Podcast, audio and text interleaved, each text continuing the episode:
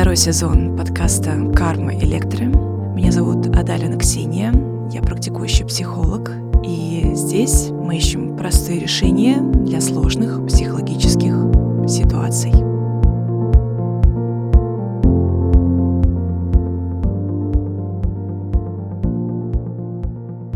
Навыки что? Научиться контролировать свой разум вместо того, чтобы позволять своему разуму руководить вами. Контроль над разумом основан на контроле вашего внимания. Внимание определяет реальность. Реальность — это результат наших целей, осознаваемых или нет. Я понимаю, насколько это тяжело быть сфокусированным на чем-то одном, когда у тебя в голове навязчивые мысли, воспоминания о прошлом, мечты, тревоги о будущем, эмоциональные или физические страдания. Для того, чтобы человек мог удержать внимание, у него есть рациональный ум, без рационального ума мы не смогли бы строить дома, дороги, выполнять необходимые инструкции, решать логические задачи, заниматься наукой или проводить собрания, записывать подкасты. Логично, что все работает лучше, в том числе и наша рациональная часть, когда все благополучно. А что если нет? Что если есть какой-то эмоциональный дисбаланс? Я думаю, что у нас у каждого найдутся примеры, где рациональная часть могла спасти всю нашу жизненную ситуацию, ну или как минимум беречь от какого-то краха или провала. Эмоциональный разум, он наоборот, подает джазу. И вот ваши эмоции руководят вашим поведением, вашими мыслями, вашей атмосферой. Эмоция — это ни в коем случае неплохо. Эмоция — это все же про жизнь. Потому что там, где есть эмоции, там есть жизнь. Чего уж там говорить. Страстная любовь — это есть психоз и одновременно желание совершить подвиг, выйти за рамки. Любовь, как сильные эмоции и желания, побуждает человека делать, казалось бы, непосильные задачи, даже где-то жертвовать собой.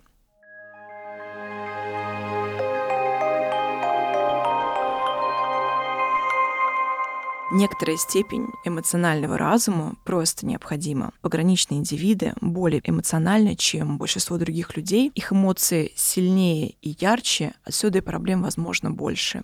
Трудности возникают при положительных кратковременных переживаниях и при продолжительных отрицательных переживаниях продолжительные отрицательные переживания называются травмой. Только это не в простом понимании травма, когда что-то произошло в детстве, и вот это тяжелое переживание с вами на всю жизнь.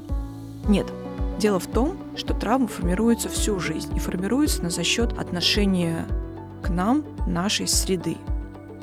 Ну, или семьи, в которой мы выросли. Ухудшает состояние еще физические болезни, хронический недосып, прием алкоголя или наркотиков, голодание или плохое питание, или наоборот переедание, ежедневный стресс, слишком высокие требования к себе или от другого, может быть даже угрозы. Мудрый разум — это когда вы объединяете рациональный и эмоциональный опыт. Мудрый разум — это часть нашей личности, которая знает истину и правду. Именно мудрый разум определяет для вас, что важно, а что нет. Мудрый разум — это всегда тишина, это всегда спокойствие. Мудрый разум — это ваша уверенность изнутри, не зависящая от внешних факторов. Мудрость — это сложение всех способов знания через наблюдение, анализ, тело, действие и интуицию. Мудрый разум в принципе, он похож на интуицию, может быть, даже для кого-то это и есть интуиция. Это то знание, которое превосходит логику и опыт. Мудрый разум — это понимание сути с опорой на опыт и наблюдение без интеллектуальной части. Это ощущение всеобщей взаимосвязи.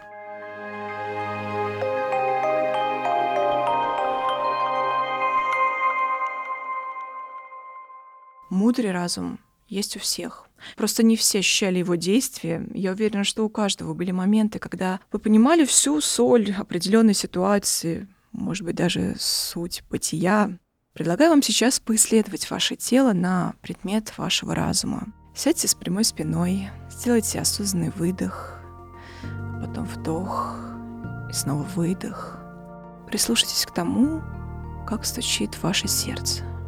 Попробуйте понять, что оно вам сейчас говорит? О чем это? О боли, о радости, о предвкушении или наоборот, это теплая грусть, а может быть это гнев. Сделайте осознанный вдох, выдох. Наблюдайте за телом, где в вашем теле ваш мудрый разум. Это может быть сердце, живот, темя, или может быть это точки между глазами, а может быть это ваша правая пятка. Кто-то может отметить, что в дыхании есть вся мудрость, как приливы и отливы в мировом океане. Может быть, ваш мудрый разум — это ваше спокойствие, или, например, то, что вы видите картинку в целом, когда есть только фрагменты. Вдох, выдох. Это внезапное понимание сути, взаимодействия людей, события, мира. Это чувство, которое помогает вам принять правильное решение. Чувство, которое приходит изнутри, которое ваше, а не от сиюминутных эмоций.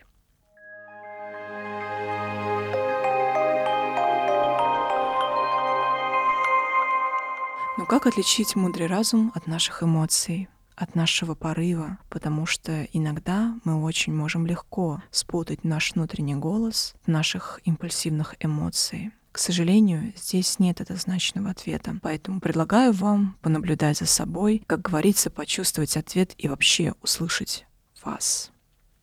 Небольшое предупреждение.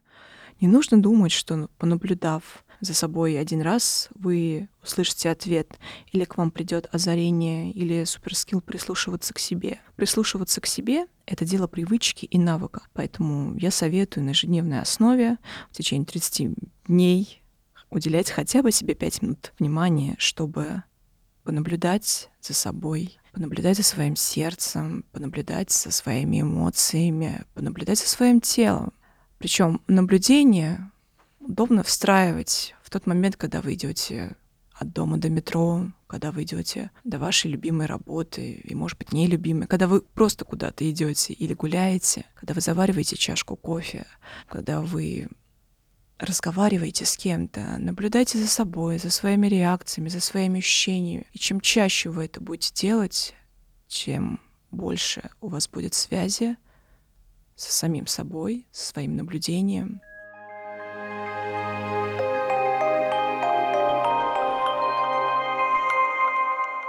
Когда вы идете, когда вы чем-то заняты, когда вам нужно принять решение в любой тот момент, когда вы ловите себя в моменте, когда вы открываете кран с водой, почувствуйте, какая вода, холодная или теплая, жесткая или мягкая.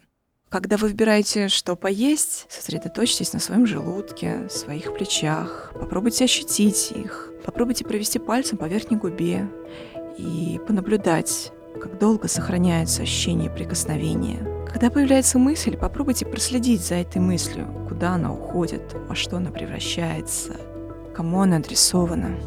Представьте, что ваше тело — это конвейерная лента, по которой сверху вниз движутся мысли, образы, воспоминания. Представьте, что каждая мысль, каждый образ и каждое воспоминание попадают в коробку, которая стоит под данным конвейером. Представьте, что ваше тело это небо, а ваши мысли — это облака, которые медленно или быстро проплывают по небу.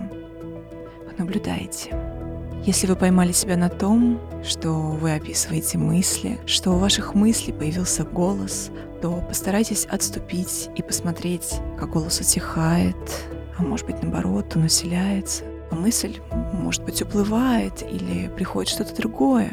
Если вы ловите себя на мысли, что ваше внимание ускользает, что вы думаете о будущем либо о прошлом, то понаблюдайте за тем, куда оно уходит и как это происходит. Все, что есть вокруг вас, все, что вы чувствуете, к чему вы прикасаетесь, все, что вы слышите и замечаете, это то, зачем вы можете наблюдать, но отстраненно, без вовлечения, без внимания.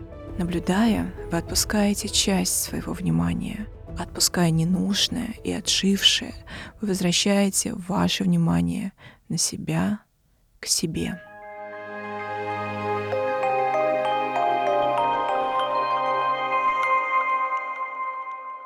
Практика к себе — это не разовое мероприятие, которое вы устраиваете себе в порыве эмоций.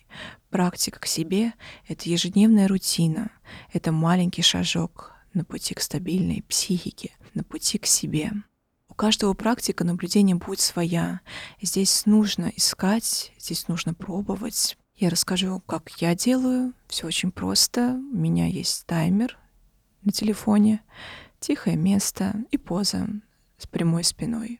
Обычно я сижу на коленях, мне так удобнее. Я завожу таймер на 5 минут, к примеру. Сажусь в позу и наблюдаю, где сейчас мое внимание.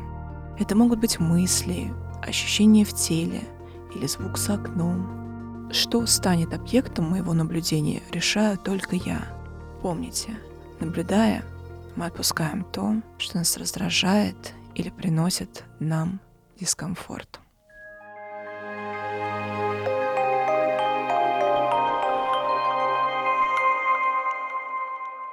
Описание. Описание — это наблюдение с помощью слов. Описание, в отличие от наблюдения, имеет слово, имеет форму. Если наблюдаем, мы только замечаем и обращаем внимание, то при описании мы реагируем, то есть называем то, что мы заметили. В описании того, на что вы реагируете, очень важно отделить мысли от факторов, что я имею в виду. Например, человек думает, что он подлец. Это мысль. Человек ведет себя подло. Это факт. Попробуйте сами привести пример и уловить разницу. Чем больше будет у вас примеров отделения мух от котлет, тем проще вам будет использовать этот навык в процессе.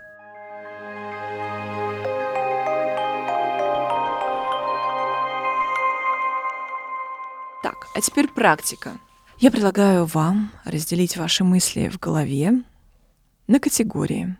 Мысли о себе, мысли о других, мысли о работе и так далее. Создать воображаемые ящики.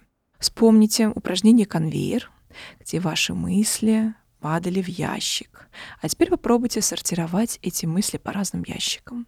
Главное помнить, у нас здесь нет оценки, как в описании, так и в наблюдении. У нас нет критического отношения к себе и к своим мыслям мысли, чувства и ваши желания хотят найти место, желательно спокойное, называя коробку или ящик, в который они должны попасть. Мы ослабляем их импульс, мы успокаиваем разум, мы находим им место.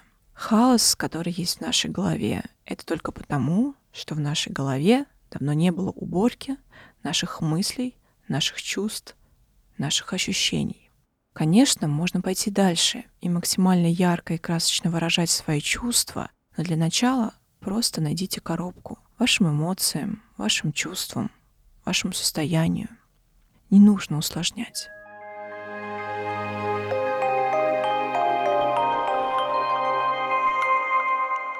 Самое главное, какие коробочки должны быть в арсенале у каждого человека, это страх, гнев, грусть и радость. Это базовые эмоции, и их очень важно раскладывать по нужным коробкам, потому что иногда мы можем нашу радость положить в коробку страх, а не в коробку радость, грусть положить в коробку гнев, а не в коробку грусть. Для наглядности или если кому-то тяжело представлять, я советую завести четыре простых тетради, каждая из которых будет соответствовать той или иной базовой эмоции, и выписывать. Нахлынуло воспоминание, почувствовали эмоцию, слышали что-то имя, триггернуло что-то. Определяемся с тетрадочкой. Так-так-так, какая у нас сегодня будет тетрадочка? Страх, гнев, грусть. И записываем буквально все. Первое время, возможно, это будет просто ментальный мусор, то, что есть в вашей голове, то, что из разряда «нимбе, нимы, ни кукареку», но чем чаще вы это будете делать, чем чаще вы это будете практиковать, тем чище будет ваша голова, тем спокойнее будет ваш разум, тем проще вы будете определять то, что вы сейчас чувствуете.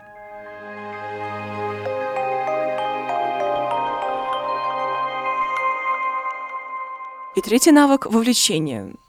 Здесь все очень просто. Это стать человеком играющим. Одна из важных частей детской психики, то, чему стоит детственно учиться, это умение играть. И здесь вам, наверное, нужно вспомнить, как это играть. Я уверена, что все умеют играть. Ну, просто без этого невозможно развитие психики. В принципе, в нас это заложено. Участие — это полное вовлечение в деятельность, слияние с деятельностью. Это погружение в процесс. Участие может быть спонтанным, но иногда оно может быть и целенаправленным. Полное погружение в деятельность возможно тогда, когда у вас есть опора на вашей способности наблюдать и способности описывать свои чувства. То есть сначала мы учимся наблюдать, потом описывать, и только после этого мы идем в игру. Только после этого игра будет осознанная. Смысл сделать игру, сделать вовлечение в процесс осознанным. Главная цель — мы учимся наблюдать, а затем описывать, чтобы лучше понять себя и понять положение вещей. И это нам помогает добиться положительных изменений. Попробуйте понять, какой из трех навыков наблюдение, описание или участие слэш игра развито у вас лучше всего, а какой хуже. Попробуйте услышать причину, почему, чего вам не хватает, почему так, и начните практиковать. На этом все. Я желаю вам счастья, обладать причинами счастья. У вас все получится.